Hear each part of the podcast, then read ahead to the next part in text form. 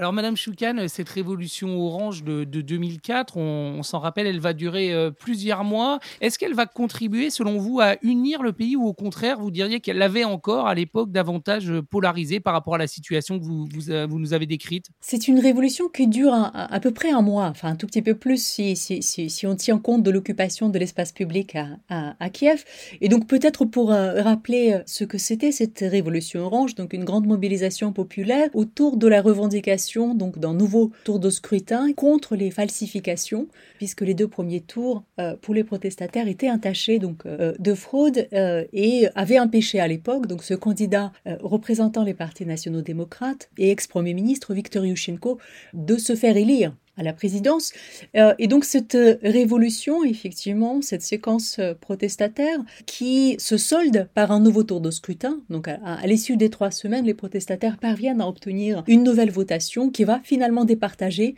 Viktor Yushchenko d'un côté et Viktor Yanukovych qui devait succéder au président Kuchma à l'époque. Donc cette mobilisation elle renforce finalement les clivages, notamment le clivage politique, et elle va polariser la vie politique ukrainienne entre 2005 et 2010, puisque les deux groupes qui se sont retrouvés en, confrontation au moment de cette mobilisation vont poursuivre effectivement leur compétition politique, notamment dans l'arène parlementaire, la Rada suprême ukrainienne. Donc d'un côté, on va avoir ce qu'on appelait à l'époque la, coalition orange, à la fois ce bloc de partis euh, Notre Ukraine de Viktor Yushchenko, il y a aussi le parti, le bloc de Yulia Tymoshenko, qui représente l'équipe orange d'un côté, et de l'autre côté, donc il y a ce qu'on appelait à l'époque une coalition bleue, un référence aux couleurs donc euh, porté par euh, un des membres de, cette coalition. Donc euh, il y a le Parti des régions, mais qui s'appuie aussi sur le soutien du Parti communiste au Parlement. Et donc ces deux groupes vont entrer en compétition, puisqu'ils sont en désaccord à la fois sur les questions de politique intérieure, notamment la question linguistique le statut de la langue russe, mais aussi ils sont en désaccord sur un certain nombre de questions de politique étrangère, notamment toutes ces questions d'alliance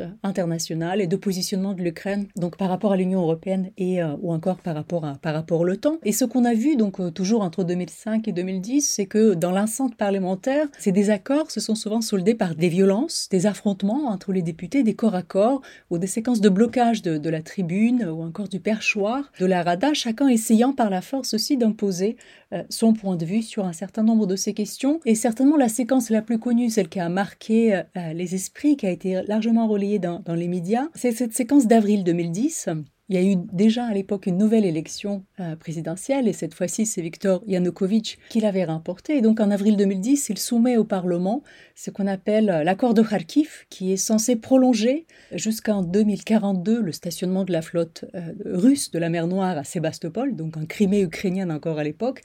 Et euh, l'équipe orange se mobilise pour prévenir la votation, la ratification au Parlement euh, donc de cet accord. Euh, l'équipe bleue se mobilise également pour, pour faire barrage et on a vu des séquences d'affrontements, violents affrontements dans l'enceinte parlementaire.